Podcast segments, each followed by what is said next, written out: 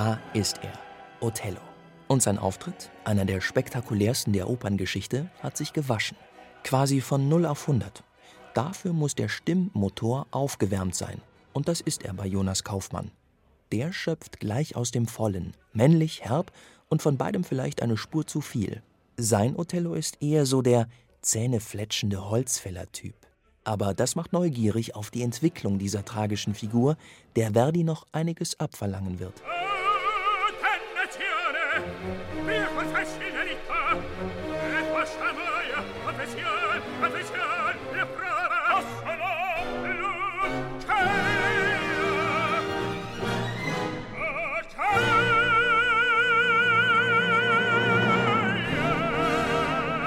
Jonas Kaufmann hat sich die Ärmel hochgekrempelt und bezwingt, stimmlich sehr gut ausgerüstet, diesen Mount Everest der Oper, wie er Verdis Othello nennt.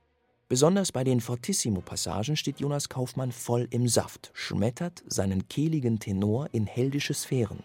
In den hohen Piano-Passagen dagegen fehlt diese Leichtigkeit. Das mag für den einen auf Kosten des Schöngesangs gehen, für mich kommt es aber dem Ausdruck zugute. Jonas Kaufmann macht erlebbar, wie Othello unaufhaltsam auf sein Schicksal zurast. Viel übrig vom anfänglichen Holzfällertyp bleibt dann nicht mehr. Nur eine gebrochene, nackte Seele.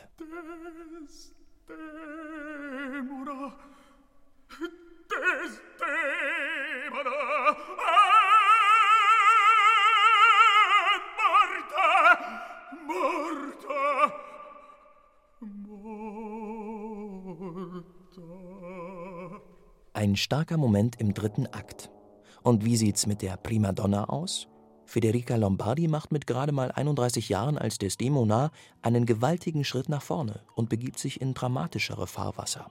Schon alleine ihres Alters wegen ist sie eine ideale Besetzung. Die junge, tragische Heldin kaufe ich ihr sofort ab. Anrührend, wie sie ein letztes Ave Maria betet.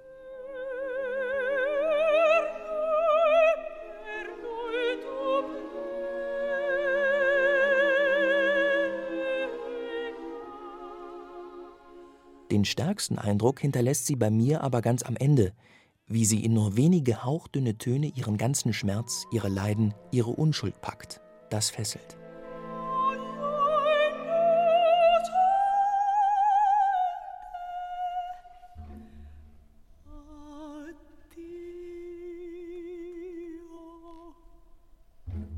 Wie so oft bei Verdi kann die Liebe zwischen Tenor und Sopran nichts werden, weil der Bariton etwas dagegen hat so auch in Othello. Iago ist Othellos Widersacher und zu Beginn des zweiten Aktes lässt er die Maske fallen. Antonio Papano und das Orchester der Accademia Nazionale di Santa Cecilia bereiten ihm ein loderndes Höllenfeuer. Siccome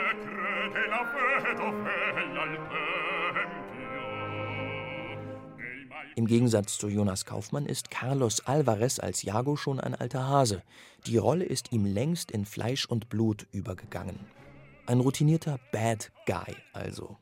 Kein hasserfüllter, scharf deklamierender Schuft, der am Leid der anderen seine Freude hat, sondern abgeklärter Nihilist, der lieber andere an den Rand ihrer stimmlichen Kraftreserven treibt, bevor er selber aus der Puste kommt.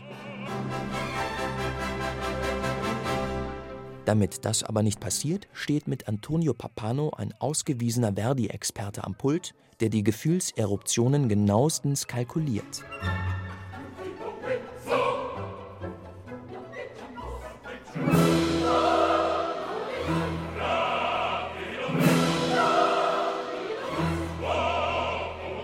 Antonio Papano behält immer im Blick, dass Verdi vom Belcanto kommt. Der Orchestersound darf also nicht zu sehr triefen und nicht zu schleppend sein.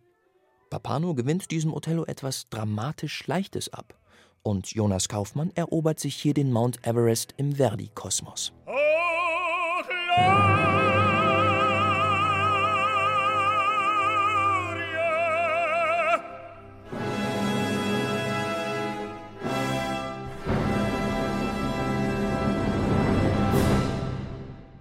Neue CDs in HR2 Kultur. Weitere Rezensionen auf hr2.de